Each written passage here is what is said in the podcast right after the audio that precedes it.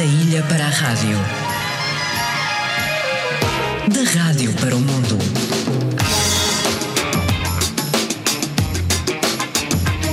Interilhas.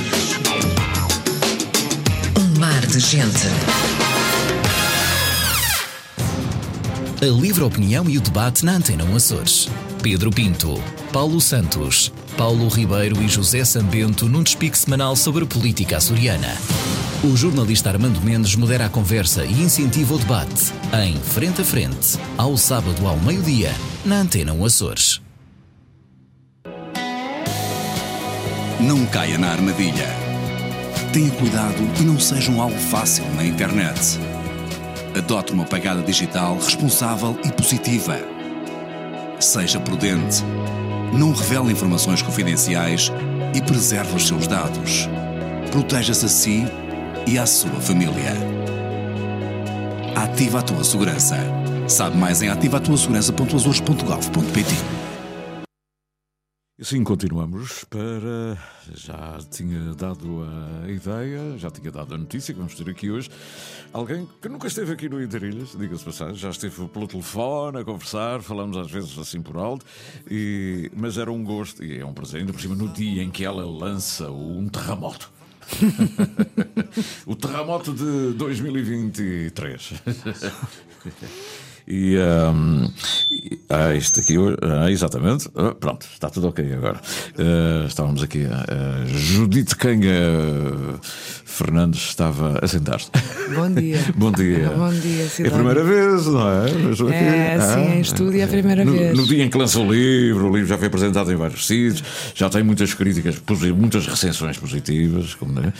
e, e há quem diga que a Judite está a escrever cada vez melhor, melhor. Há Isso eu, não, isso eu não sei, não me Não disseram sabia. a mim. Não Foi- foi do- Mas não é bom Agora gostei de ouvir é, é quando, tu, é, quando tu disseste, Sidónio, é, lançar um terremoto nos Açores é, é particular. Terremoto, é o livro, não é? E é- já agora, porque a gente às vezes depois esquece daquilo que é a notícia do dia, é, o lançamento é à, à noite. é à noite, é hoje, na Livraria Solmar, às 8 da noite. À beira-mar, à beira-mar. E é um livro da Companhia das Ilhas. Exatamente. E o Carlos Machado sabe que a Judite está aqui hoje ou não? Ah, eu não sei se ele sabe. Ele está, mas ele está cá, ele vem cá também. Não. eu penso, não, não, ele, está, lá- no pico. Ele está na Rua do no Engenho. Na Rua do É, Engenho. Exatamente. A fazer ainda Outra ilha. Outra ilha. Olhar para o castelete e a, ver, a pensar já noutro livro e tal. ele é um homem do teatro, é uma grande figura Sim, do teatro e da poesia, não é? Exatamente. Ele é uma referência nacional. não é? Sem dúvida. E, e a Judite também. Também é do teatro, não é? Eu, eu sim, eu, eu faço dramaturgia, é uma parte do meu trabalho, né? Eu faço textos para teatro. Ah, Uhum. Ah, acabei de fazer agora, tive uma estreia ainda há dois ou três meses atrás Uhum. e estou a começar mais dois novos projetos de teatro. Sim, teatro é uma coisa e, que eu vou e- e- e para isso é preciso saber de teatro. Andou lá pelos lados do teatro? ou, eh, Ah, eu tive um percurso no teatro um, um pouco como atriz, como performer, mas essencialmente o que a minha relação com o teatro tem a ver com escrever. Eu cheguei a, a encenar uma peça que, aliás, ela veio aqui, o Arquipélago, ao Centro de Arte, chamava-se Check-in, e nesse caso eu encenei, foi a minha única experiência de encenação. Eu prefiro só escrever. Ponto final, parágrafo. Ficamos Eu, por eu aí. escrevo, dou liberdade para quem quiseres fazer, fazer o resto. O que, o que deve ser muito interessante, não é? Escrever um texto e depois imaginá-lo de alguma maneira, quando se está a escrever, a pensar na dramaturgia que ele vai ter, na, na cenografia, naquilo tudo, e de repente eh, os. eh, os encenadores, quando observam, epá, este texto é muito bom, vamos trabalhar isto. E, e sai uma coisa a partir do mesmo texto, e o, o autor que o escreveu, olha, diz, mas foi isto que eu escrevi. E depois vai a, a outro país, às vezes é noutro país até. Diz, mas como é? Mas eu, eu não disse, mas é, isto são as minhas palavras, não é? É, exatamente. Não é? O fascínio do É. teatro, para quem escreve, é esse, não é? Perceber. É, é como uma, uma leitura multiplicada, porque muitas vezes alguém que nos lê vai dizer-nos que achou, sentiu qualquer coisa sobre o livro que eu, a, mim nunca me tinha passado pela cabeça. Quando se trata de teatro, portanto, de levar a cena, de musicar, as duas situações já me aconteceram, ainda é maior isso. Porque o que surge, ao mesmo tempo que é aquilo que eu escrevi, é algo completamente novo. É como se fosse mágico como se o texto de partida se pudesse multiplicar nas, nas coisas mais diferentes e que a mim sequer me passaram pela imaginação, mas elas estão lá. E até agora tenho tido sempre muito boas experiências.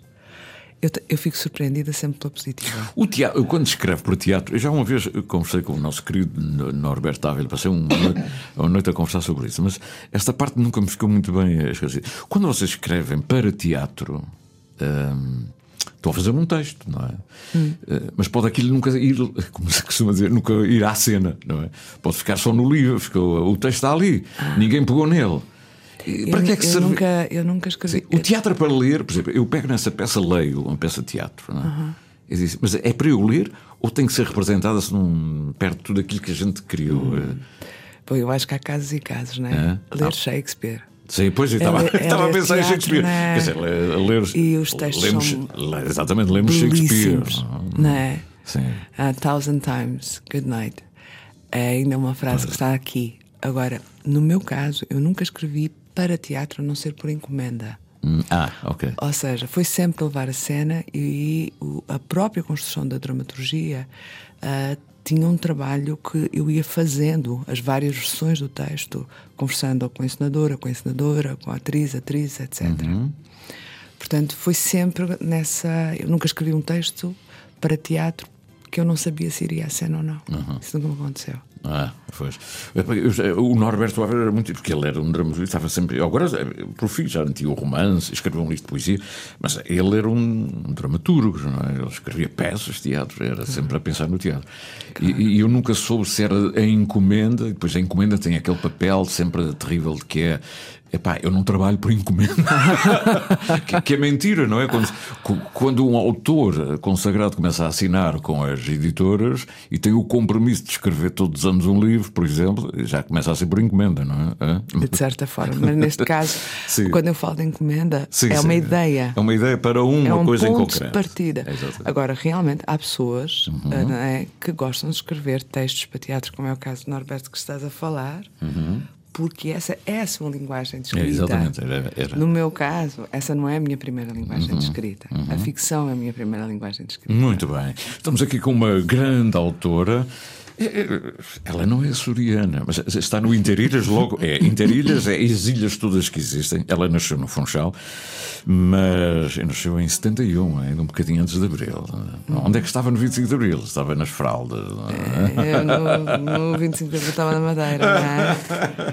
É, porque a revolução estava a acontecer, não é? E, hum, mas é no fundo uma açoriana, não é? Sim, é, foi eu sou uma madeirense O pai e a mãe. uma açoriana madeira. Ela é filha de duas grandes figuras públicas dos Açores. É ou não é? Clarice Canha. é impossível não falar da, da UMAR sem falar de Clarice Canha e outras atividades.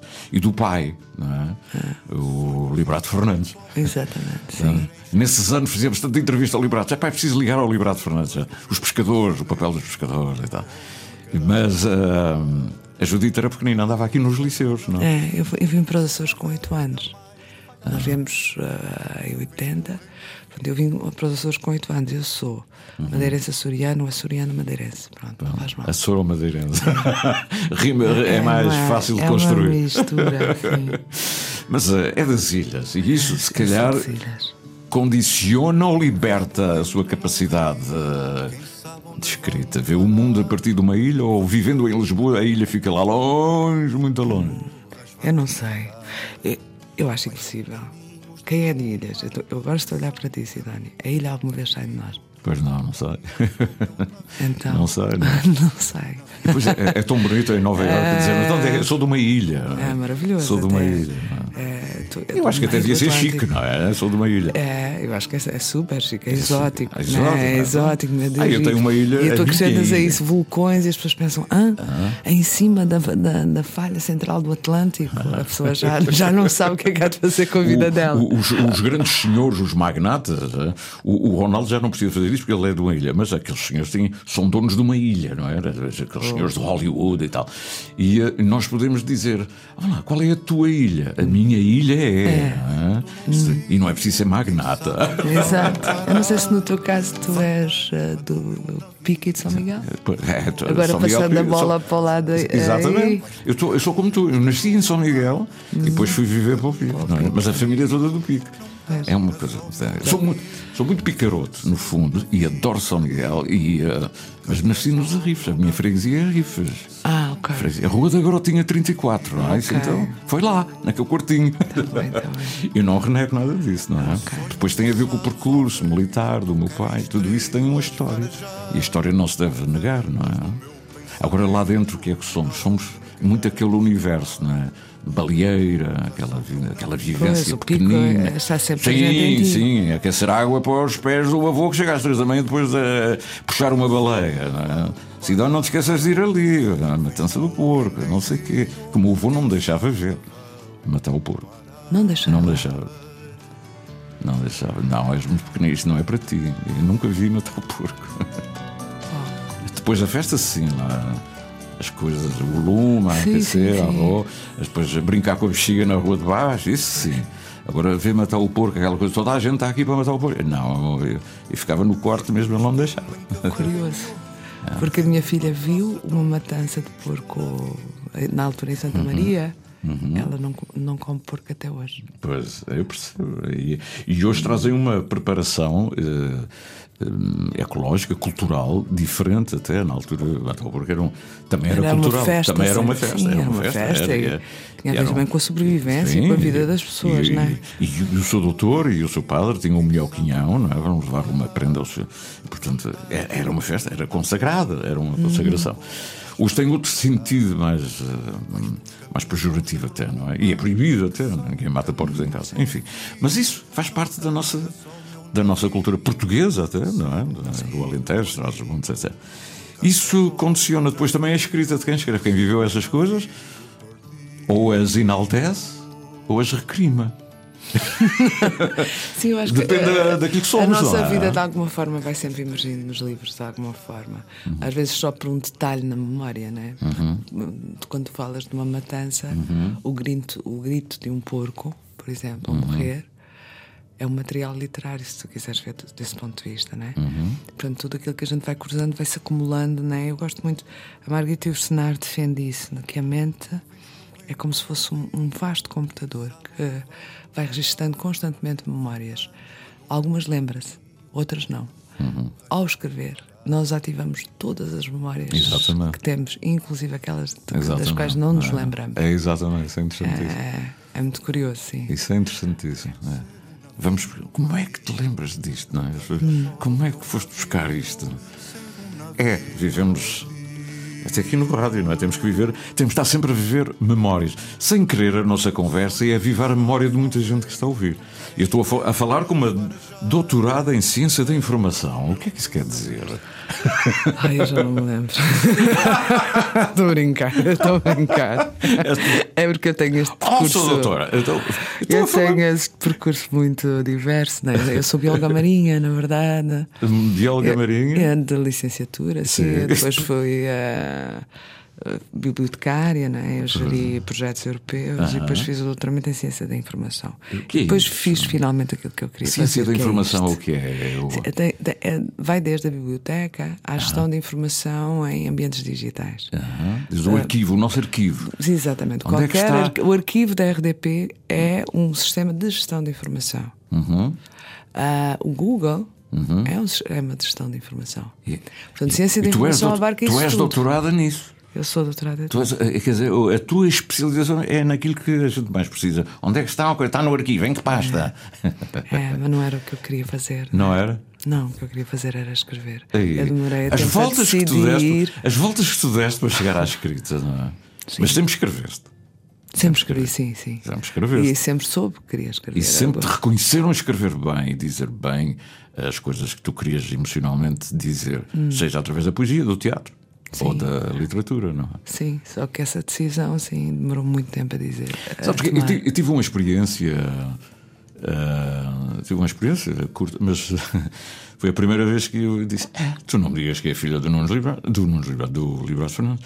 Foi no prémio Dias de Mel, no Pico. Ah, a abertura do coisa, estavam ali a apresentar, fiz também ali uma coisa sobre o Dias de Mel. Falei do Dias de Mel e depois era o lançamento do. Quem é que ganhou? E houve uma senhora do Alentejo que ganhou, e houve uma menção honrosa do júri, estava o, o eh, Urbano Betancourt presente e tal, e vinha lá um, um pseudónimo. Qual era o pseudónimo? Te lembras? Não. Não era nenhuma. Não, a menção Ah, honrosa Azul. Azul. Acho. Azul. Azul. Azul. Era, porque era, era um passo para sul, não é? Exatamente. Foi, exata, exatamente. Não, quem é este azul. Quem não é? A minha ânsia foi saber quem era o azul. E, eh, e quando do outro lado do telefone estavas em Lisboa. não é? É.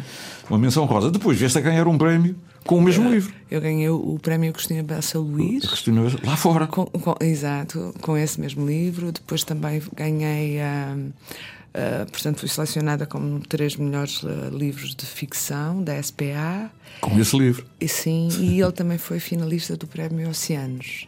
E depois entrou no Plano Nacional de Leitura. Portanto, esse, esse livro Esse acabou por ter. Mas começou ali com o Dias de Mel, lá numa eh, uma menção Exatamente, rosa. foi a primeira, a primeira Chamamento. chamamento para esse livro, para um passo para sul. Foi assim. Mas aí eu disse, "Ah, mas quem é? Que se passa E- em parte nos A Açores. gente não sabia quem era, né? e de repente eh, eu fiquei logo a saber quem era para ouvir e conversámos aqui um bocadinho ao telefone. Eu disse: Ah, olha é ela. Ela também escreve, mas a gente perde de vista, não é? Pessoas vão fazendo. E foi assim: o primeiro sinal público foi com esse livro. Foi. em aquela- termos de romance, né? Eu já tinha ganho o. ah, já tinha sido finalista do prémio Oceanos com livro de poesia. Ah, no, ano, no ano antes, acho eu. Ah, mas a ficção. a- A leitura, a, a poesia e a ficção são de- duas áreas diferentes. A, a poesia tem um nicho muito pequeno, muito próprio. A ficção tem realmente um maior número de leitores, de leitoras, etc. E acaba por ter um outro caminho. E portanto, com a ficção foi precisamente aí com um passo para sul. Exatamente. Mas que- a literatura não é também ela plena de poesia. Ah, não tem que ser. Não tem de ser, tem depende, depende de quem escreve. Não é? Eu ontem estava, estava na, na oficina que eu, que eu dou de escrita e o Augusto Neguinho, que é o poeta que trabalha comigo nessa oficina, trouxe um texto do, Hen- do Henry Miller Uhum. ah, em que aquilo parece um bloco de tijolo. É ficção, ele não tem uma carga poética, por exemplo, naquilo que escreve, e isso não diminui nem a qualidade literária, nem a vontade que nós temos de ouvir. Ah, se nós formos falar de um Shakespeare, o Shakespeare tem, Tem, mesmo dentro da tem. dramaturgia, um, um contexto e, e uma ambiência poética que se mantém sempre. Portanto, depende da escrita. Não é necessariamente. nossos casos aqui, eh, mais, nossos, mais Açores, Açores, que são nacionais, eh, Uhum. o Eduardo Pinto, quando escreve de prosa, está cheio de poesia. Sim. O, o João de Mel, eh, a sua poética está transferida para. Muitíssimo, João de Mel, O João de Mel tem muita poesia na- no romance. Mas já talvez o Cristóvão da Guerra não entenda. Eu, eu tanto. de Guiar conheço menos, mas eu acho, por exemplo, que o Dias de Mel tem uma carga poética, mas também muito própria. Porque ele- aí eu diria que a força da narrativa, por exemplo, do Mar pela Proa, se encerra na ação e na tensão que ele consegue manter constantemente dentro daquele barco que atravessa o pico. Há quem diga que é o grande livro dele, não é? Jorge. o Mar pelo Proa. Eu, eu gosto muito, muito desse o- livro. o- Eu acho um livro maravilhoso, uma pequena obra-prima. eh, esse O livro. Fagundes Duarte também acha que sim. O Daniel Sá também dizia. É, porque repara, Mar ele transforma o canal num oceano imenso, não é? Um, um simples canal. Um simples canal. E aquele barco num mundo cheio de contradições e de tensões que a gente não consegue deixar de acompanhar. E nós que sabemos então que na verdade num dia límpido eu vejo o São Jorge perfeitamente e São Jorge vê perfeitamente o pico.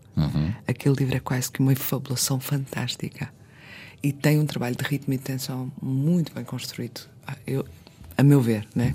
o Dias de Mel nesse livro, especialmente bem Tu, construído. eh, tu enquadras o Dias de Mel em alguma no neorrealismo, é? mas, eh, mas, mas não. Mas não Talvez, eu nunca penso muito Não, nos sim, autores não, em termos sim. de correntes. Sim, mas há alguma pessoa- corrente assim que seja a dele. é Porque ele é um homem. A gente às vezes esquece que ele é um homem muito antigo. Em 55 ele já, era, ele já escrevia os seus toadas de Mário da Terra e depois, e depois foi reconhecido a nível nacional rapidamente. E não havia netos, não havia arquivos, não havia nada dessas coisas. Não é? É, eu acho que ele tem um mundo muito próprio, sim, mas é é uma expressão próxima ao realismo, não é? Uhum. Ao mesmo tempo que eu acho que ele tem como se uma aura do fantástico, sendo que não está Ah, de forma alguma. Aquela Ah, fabulação é dele. fabu- essa, essa coisa que é, é, portanto, no fundo, é tra- o transformar desta neblina sobre Uhum. o canal eh, em, em- algo eh, que faz desse canal um, um oceano.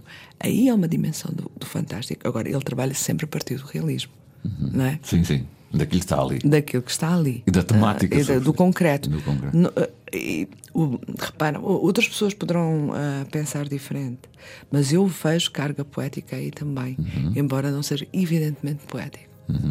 Às vezes a realidade, a forma como se consegue descrever a realidade é extremamente poética, mesmo sendo dura. Ou difícil. E eu acho que o Dias de Mel, por exemplo, tem, tem essas dimensões todas. Quando concorres ao prémio Dias de Mel, que foi uma organi- da Vera Soura, com a Câmara Municipal, é, portanto, muito ligense também para chamar a atenção dele. Concorre, disse: epá, o Dias de Mel, eu, naquela de se eu ganhar, tem uma coisa do Dias de Mel, e o outro da Agostina Bessa Luís, não é? e, e o facto desses nomes associarem eh, a um prémio. Ajuda a, concor a concorrer. Ou se ele tivesse outro Não, nome. eu não fosse penso- eu não penso parece- fosse Prémio Municipal das Velas, quer dizer, o nome, Ah, o patrono, a o facto, sim. Claro que há, há qualquer coisa assim, porque a gente identifica um universo literário naquele prémio e não apenas um lugar. Uhum. E no meu caso eu também já tive duas vezes duas eh, menções do, do, Ferreiro de Castro. Ferreiro de Castro, está. que, é, que é um escritor que eu admiro Cá está. profundamente. Isto vai lá, o, o Dias Mel vai lá para esses lados. é? Ah, exatamente. e, claro, né, eu acho que, que ao fazer isto com os prémios, não sei, nunca tinha pensado nisso. Assim, sinceramente. Mas isto aqui é para pensar, Mas é? é, A gente é pensa aqui, aqui. É isso. A saber, é uma coisa mais pessoal, há uma pessoalidade. É uma forma de também projetar aquele escritor, aquela escritora que, que estão a, a dar nome ao prémio e expandir um universo literário, acho eu. Pois é, olha, vamos ter notícias. Já está ali a Lília Almeida daqui a bocadinho. Vamos ter notícias. Ah, a, gente, a gente estava a falar do terremoto. A imagina. gente está a falar Mas terremoto. também não vês aqui o livro é para ler, não é? O livro é para ler. E é apresentado é logo, não é? É logo, A gente está a falar com a autora do livro, não é? Esta coisa de estar a ler o livro aqui também não é. Já não Eu queriam mais trazia o nada. livro para ler aqui um bocadinho, Não, mas já estou a ver que não vai acontecer. Vai, vais ler um bocadinho. Então ainda temos eh, a seguir às notícias, o tempo é nosso, não é? E, e, eh, e, portanto, meus amigos, já sabes, estamos com a, com a Judite. Tu usaste sempre os três nomes. Sim, eu faço questão de usar sempre o nome da minha Até mãe também. e do- Judite e Canha. Muito bonito, não é? Judite Canha Fernandes, um abraço para o Livrato e para, e para a senhora tua mãe, de quem nós gostamos muito. São 10, ainda não são. Não Ah, Ela estava a olhar para mim e disse: Já estou atrasado. são, são agora 10 horas e 30 minutos. Eh, É o tempo das notícias das pessoas com a jornalista Lília Almeida.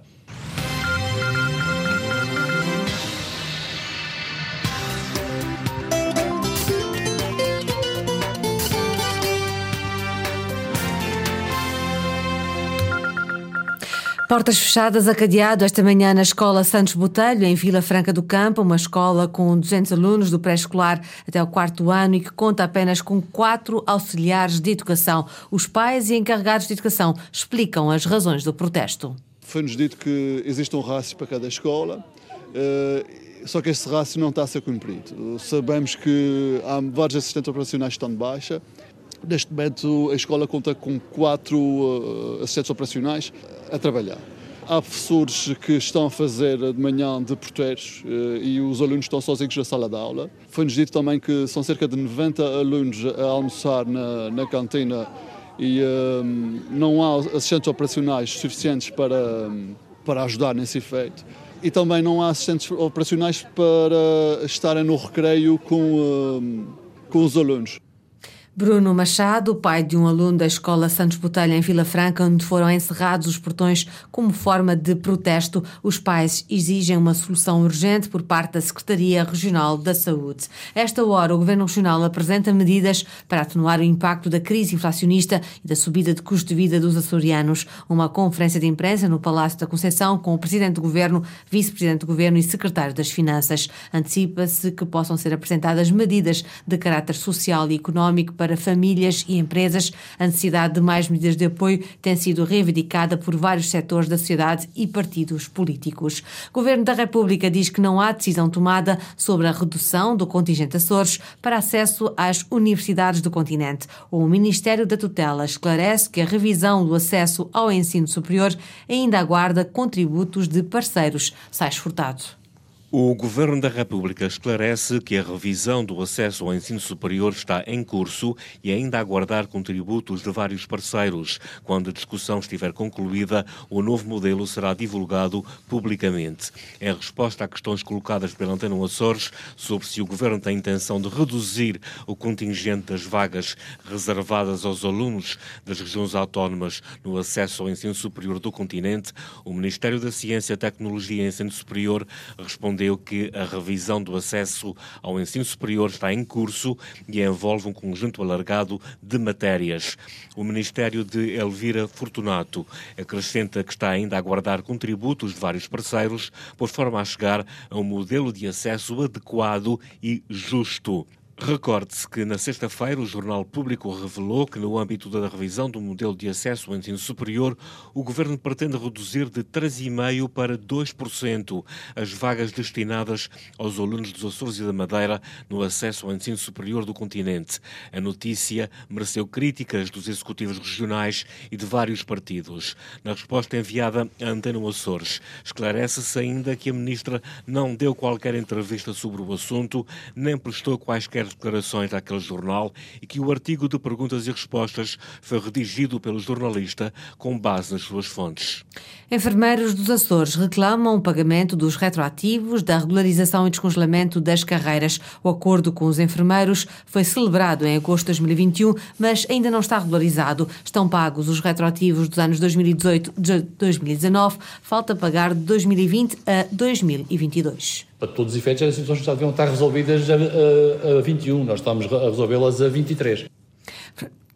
Francisco Branco, representante do Sindicato dos Enfermeiros Portugueses, a tutela comprometeu-se a pagar em breve os valores em falta aos enfermeiros com contratos individuais de trabalho, mas para quem está ao abrigo dos contratos em funções públicas, a situação é mais complexa. Deixa de haver uma base legal para este ponto e meio para os, contratos, os trabalhadores contratados em funções públicas. E é isso que irá ser ultrapassado com a iniciativa legislativa que iremos tomar. Clélio Menezes comprometeu-se a encontrar solução até ao final do primeiro trimestre do ano.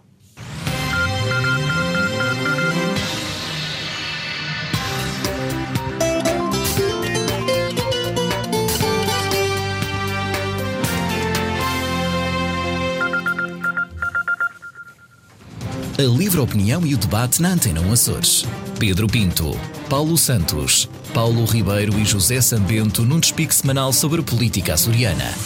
O jornalista Armando Mendes modera a conversa e incentiva o debate em Frente a Frente, ao sábado ao meio-dia, na Antena Açores.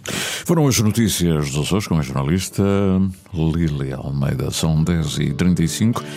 Uma música para descontrair, um poema de Natália Correia, musicado e cantado pelo Aníbal Raposo. É do seu mais recente trabalho. Quem sabe onde vão parar? Fantasma do meu navio, não corras, vai devagar. Vais por caminhos de bruma, são caminhos de ouvido. Não queira só meu navio ser um navio perdido queira só meu navio ser um navio perdido.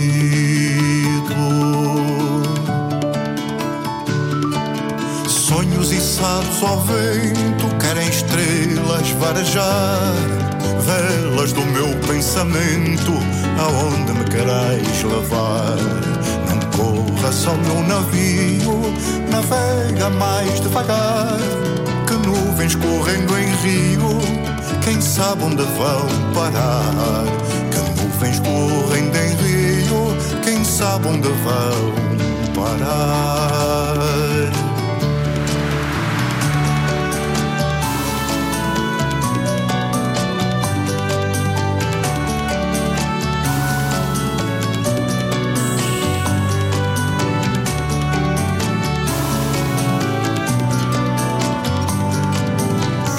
Destino em que venho é uma troça tão triste, um navio que não tenho, num rio que não existe. Nuvens correndo num rio, quem sabe onde vão parar? Fantasma do meu navio, não corras, vai devagar. Fantasma do meu navio, não corras, vai devagar.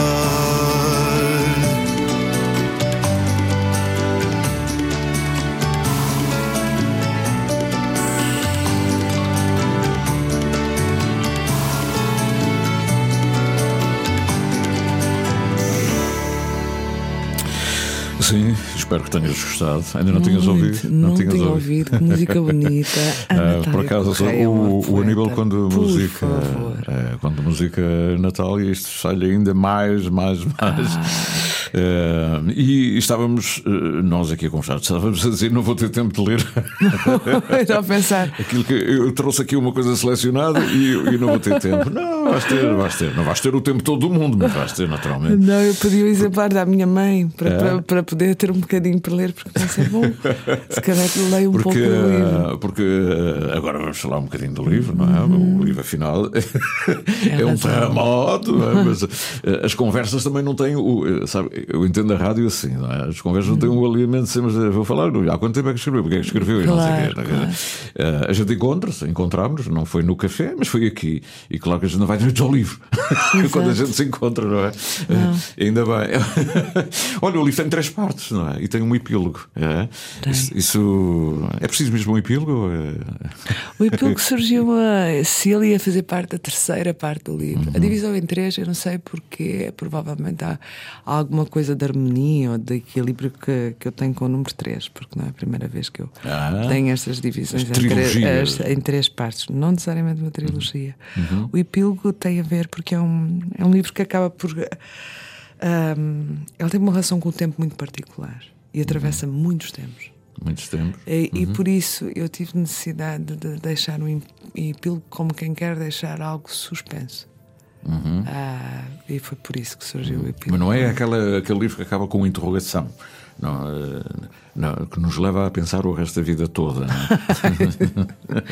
Eu acho que os livros acabam sempre com algumas Sim, interrogações. tem vários lá Ah, dentro. não, não é? se fosse para a vida toda era um livro maravilhoso, mas enfim. Mas tem várias interrogações, sim. Tem estas três partes, porque na verdade a protagonista, o centro do livro, é uma decisão da sua protagonista, que é a Margarida. Né? E a Margarida é uma septuagenária. Há sempre uma Margarida. Há sempre uma Margarida, nome lindo, né? E ela tem 70 e, e, vamos dizer 70 e misteriosos anos e eh, ela sabe, o senhorio diz que a vai expulsar de casa. E ela decide fechar-se dentro do armário eh, da casa dela, armadilhar-se com bombas à volta e diz que não sai dali enquanto ele não lhe der um contrato que lhe permita viver eh, e continuar na casa dela. Este é o centro, este é o dia. O livro tem o dia antes, o dia e o dia depois. Ah, e, portanto, acompanha, por um lado, o que é que precede esta decisão, vamos chamá-la radical, da Margarida, eh, que é uma mulher de 70 anos que vive na Graça. Ah, e, ahm, e o que é que acontece depois dela tomar esta decisão? Que aí então é o spoiler que não vamos acompanhar. Mas acompanha a vida de várias personagens. Uma delas, uma personagem açoriana, que se chama Zita. Portanto, o livro. E porquê é que há de haver uma personagem açoriana? Porque ela é importante para esta narrativa. é? Ah, sabes que este livro É também tal. fala sobre. Este é um livro muito contemporâneo. livro, é. Ele é muito contemporâneo Exato, e ele percebe-se. fa- fala das questões da gentrificação, da questão de- dos movimentos que o crescimento turístico está a provocar. Uhum. Ah, e sendo eu tendo centrada em Lisboa, porque era aí que eu queria Uhum. centrá-lo, ah, eu não podia de- deixar de tocar nos Açores neste livro. Ah, então, sim, e é uma personagem, ela é importante para os rumos dos acontecimentos, eu não posso dizer como. Ah, que sim, em São Miguel. A Zita tem uma casa de turismo local em São Miguel. E é uma das personagens deste livro, sim. Fantástico. hã? Isto é um livro bem atual, não tem nada a ver com, com o terremoto. É um terremoto porque é um terremoto na vida. é? Ah, ah, é, é um Da terremoto, é, é- é sobre, no fundo, procura explorar essa ideia do terremoto. Né? Olha, o cá está quando, quando eu, às vezes, quando falo deste livro, perguntam se eu alguma vez vivi um terremoto. E eu rio-me e digo, claro, eu sou açoriana. Pronto. Ah, agora também permite explorar. O terremoto tem uma dimensão simbólica para além da, da- da dimensão, ah, digamos, mais concreta. Agora, na verdade, há um uma dimensão deste livro que se chama Pano de Fundo e que são as 24 horas do terremoto de Lisboa. Ah, Portanto, Lisboa, já, já estou a tentar perceber, a ligar o fio à meada. Já- É contemporâneo, mas vai lá atrás. É contemporâneo, mas vem à ilha, não é? É contemporâneo, mas fala do problema dos, dos que têm que ser despojados completamente das casas para os senhores turistas viverem, não é? Exatamente. Da, da invasão das baixas de Lisboa e o que fazem dos seus velhos, os vizinhos e dos senhores com uma certa idade e tal. É, estou é um tema atualíssimo. Atu- É. Hum. É, e tem, tem esta questão com o tempo eh, e com, no fundo, como às vezes, porque a verdade é que eu escrevi este, este livro no ano da pandemia. Eu recebi a bolsa, eh, eu candidatei-me à bolsa DG Lab e ganhei essa bolsa para escrever este livro com este projeto. Portanto, ele depois também ahm, bebe dessa situação que nós vivemos em 2020, que foi de repente o tempo parece que passou a haver um antes e um depois. Aquela visão gnóstica do tempo, o, tempo às vezes tem uma ruptura. Ele parece estar a caminhar numa determinada direção e depois tem um movimento súbito. E o terremoto, na verdade, acompanha isso tudo. Ah, portanto, sim, ah, acompanha com a vida de várias personagens, não é? E uma delas realmente vive. Para não nos leres o que tens para ler à pressa, Hum. eh, queres ler agora? Posso ler agora, É claro. agora, não é? Não- E era a parte 1, parte 2, parte 3. Ele é o fim da parte 1, se eu, estou em, É em- se eu não estou em erro, não é necessariamente algo da ação, porque isso seria spoiler. Eu acho que eu gosto que as pessoas. Mas ele tem, como, como o tempo é um tema, ele tem uma coisa que se chama breves notas sobre o tempo. Eu vou ler um pouco desse, desse capítulo. Existem nos corredores do tempo pequenos orifícios capazes de fazer um segundo ter mais ramificações do que a raiz de uma árvore anciã. Sabemos, instintivamente, que o tempo não é linear, mas dual. Porventura será essa a dificuldade em, explica- em explicar situações tão corriqueiras como a sensação de que um ano passou num dia, ou um déjà vu. Com a forte sensação de já ter presenciado ou vivido algo, ou até o retorno com absoluta nitidez de um momento há muito esquecido. Afinal, o breve segundo mantivera-se, absorto e incólume, no interior dos reci- recipientes da memória. Inúmeras teorias procuram explicá-lo, mas há, e é isso que nos interessa, uma evidente insuficiência da intimidade dos seres humanos com o tempo. Sequer o tempo bate à mesma hora para cada pessoa. Há o tempo próprio e o tempo do movimento, que é outra ainda. O tempo dilata, o tempo contrai. Há um tempo hábil. Ao falar sobre o tempo, dizem-se coisas tão distintas como ser salvo pelo gongo.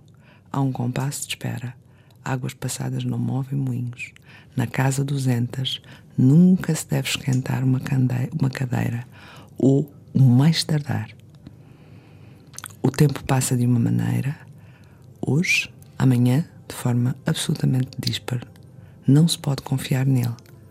Escapa à rígida matéria de um relógio e, por isso, tantas são as dúvidas sobre este objeto o representar com exatidão, se alguma vez será capaz de o fazer, ou apenas continuará a estremecer ao som imóvel da eternidade, sempre na mesma rotação insuficiente. Acho que já li bastante. Muito bom.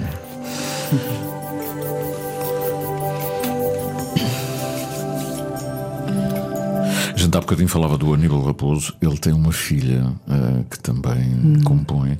E, é- e o primeiro tema dela, curiosamente, eu acho que vem aqui um bocadinho a propósito, chama-se Abalo. Ai, olha, eu não, eu conheço, ela é amiga da minha irmã mais nova. Mas não conhece a música dela. Não, é? não. É, eu acho que tem a ver com aquilo que, com este terremoto, não é? este Ah, abalo. olha, É um abalo, os vários abalos, eh, os vários, as- das várias crises sísmicas que todos nós sentimos de esta ou daquela maneira.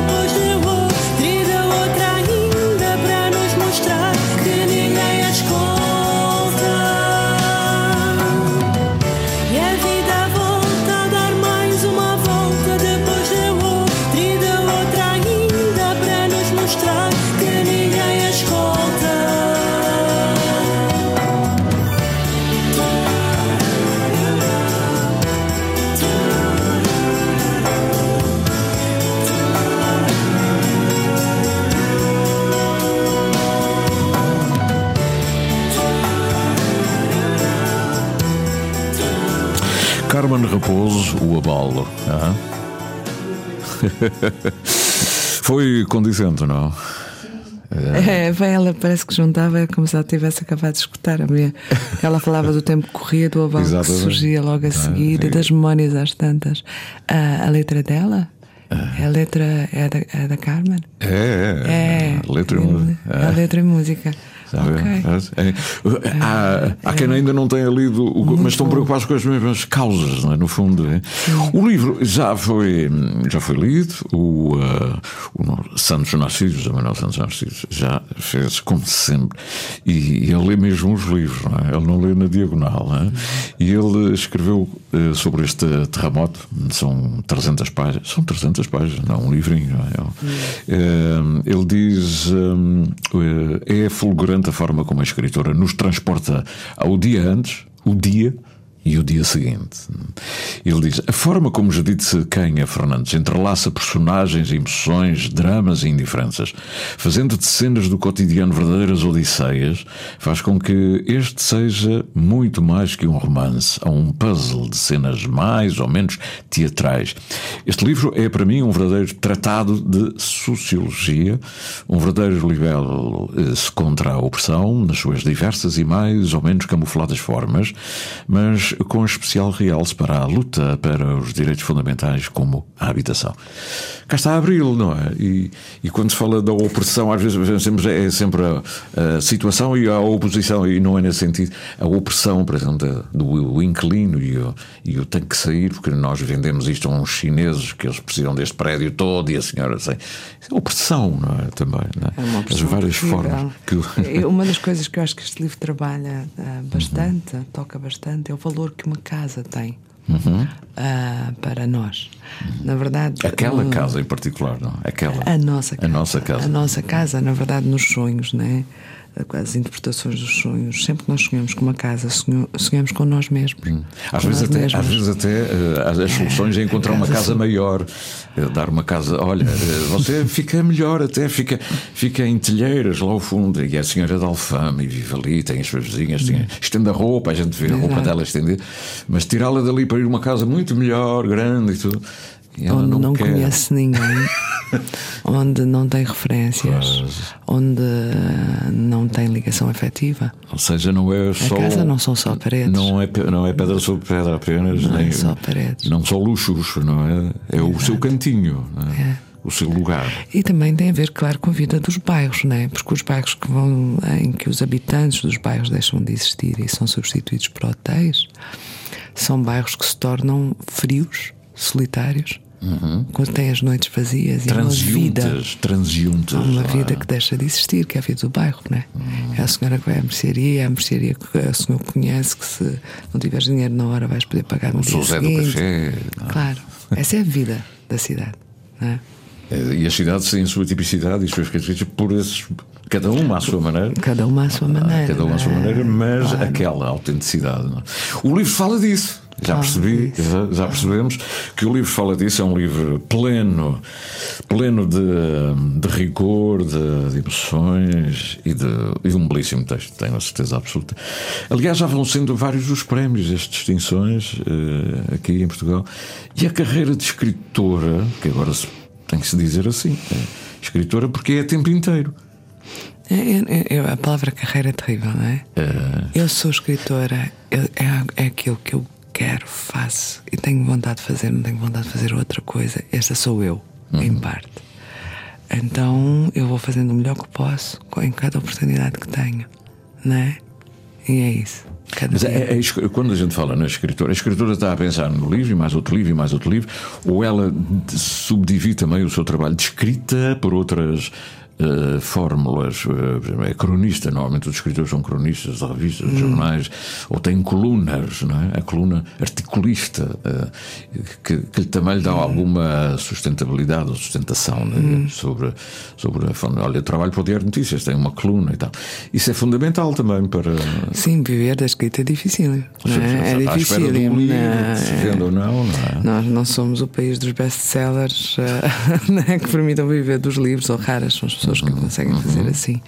No meu caso, há o trabalho dramatúrgico, que, que aí sim são trabalhos que, eh, que não são necessariamente a minha escrita, são trabalhos de, escrita, de projeto com outras pessoas eh, e que fazem parte, me ajudam bastante a conseguir viver da escrita, não é? E tenho trabalho, também faço esse trabalho de oficinas de escrita, não é? Algumas mais curtas, como, Como aquela que eu venho fazer Agora, ou hoje Oh, mesmo. Começo hoje no, no arquipélago de, de dois dias, não é? Os pedaços da ilha, que é como se, é como se chama esta oficina. Eu não sei se ainda há inscrições ou não, se houver, eu convido, claro. E, hum, e dou hum, oficinas mais longas, né? em que trabalho com pessoas que estão a fazer um trabalho na escrita mais longa que têm outras ah, vontades, outros desejos de serem escritoras elas mesmas. E portanto eu vou repartindo ah, o meu tempo entre isto e os meus projetos que são só meus. Neste caso eu- estou a trabalhar num livro que foi apoiado pela, pela Madeira, pela Câmara do Funchal, que se chama O Mel Sem Abelhas. É o livro que eu estou a trabalhar neste Como é que se momento. chama? O Mel Sem Abelhas. Sem abelhas? Sim, é, é uma expressão que os, os persas, quando provaram cana-de-açúcar pela primeira vez, eles chamaram os juncos que produzem mel sem abelhas. E como é um livro que tem a ver com a cultura da cana-do-açúcar da Madeira, né, no século XVI, é bem, bem a primeira ficção histórica, chama-se O Mel Sem Abelhas. Ah, é. E, é- vai dar o quê? Um romance? É uma novela. Uma novela. É uma novela que eu estou a trabalhar. Tive agora um mês Essa de coisa de trabalhar os géneros eh, à partida na organização é fundamental também. Saber, eu vou fazer é uma novela, vou fazer é uma peça de teatro, vou fazer é um romance, eh, vou fazer aqui um conjunto de textos que hão de dar qualquer. Mas quer dizer, não se parte à- assim à toa. Já se leva um plano minimamente. Em termos da organizado. ficção, sim, claro, tem que porque ser, é? a gente sente logo. Isto era claramente um romance. Esta é uma novela, uma coisa mais curta, Uhum. centrada geralmente numa só personagem. É isso Uhum. que divide o romance da novela. Eu sinto que a gente está a aproximar-se do tempo. Maravilha. é? Olha, o tempo voou, como viste, ah, como o tempo voou. Logo é às 20, só lembrar, É né? às, às 20 horas na livraria Solmar. E estás disponível para apresentar este livro em qualquer sítio dos Açores também, já agora. Já sim, está. claro. Ou nas comunidades. Ou, Claro, Pronto. é. Porque, Lançando. para além de ser um prazer conversar com ela, conhecê-la, olha, era bonito voltar ao, à Companhia das Ilhas, no sítio onde o Dias de Mel vivia, onde está lá as fotografias dele e onde, afinal, tudo Onde- começou onde assim é numa. esta editora, este, é? Este livro é devia uma ser apresentado do no mesmo sítio onde se disse menção honrosa para azul. azul, azul narinho, não é? Este livro tem que ser lançado lá, não é? Porque isto é uma, uma homenagem. Eu espero que sim. É? Que sim. Não, acho que também É, com mas vai certeza. acontecer. E olha, eh, Judite Canha Fernando, gosto, o nome é tão bonito, eh, juntei. E o livro é dedicado aos pais, ainda por cima. É, este livro dediquei à minha mãe e ao meu pai. sim. Muito bom. E, eh, e ela, tem, ela tem no seu nome, ela é Judite, e tem lá dentro o pai e a mãe no nome, não é? Canha Fernandes. Canha Fernandes. Que, que maravilha. E, eh, e a Madeira está feliz e nós também, portanto é uma Açoro madeirense. Exatamente. Sou madeirense, madeirense açoriana. É. A gente tem que descobrir meter-me para as pessoas dos dois arquipélagos. Na verdade, a gente devia viajar mais entre arquipélagos. É? Às vezes eu acho que há. ah, na verdade, é muito mais barato ir de Lisboa à Madeira do que dos Açores à Madeira, por exemplo. não é? claro. O contrário. Mas nós temos tanta coisa entre, entre nós. Uhum. Eu acho. Estes dois arquipélagos, sendo bastante diferentes, têm muita coisa em comum também. Pois tem, tem, algo- tem coisas em comum. Têm coisas em comum. Eu, eu gosto muito da Madeira e dos madeirenses. São quase 11 horas. Obrigado, Judite. Eu não sei como Obrigada, agradecer. A conversa Sidónio. caminhou para ali, podia ser para outro sítio qualquer. Muito obrigada, Sinal, não era pelo uma conversa. convite, pelo programa. Parabéns pelo programa. Muito obrigado. Pela continuidade e pela visibilidade e escuta que eu sei que ele tem. Muito obrigado. Parabéns pelo teu Muito trabalho obrigado. também. Pela primeira vez aqui no Interilhas ao vivo. Houve um tempo em que eu te tinha só para mim.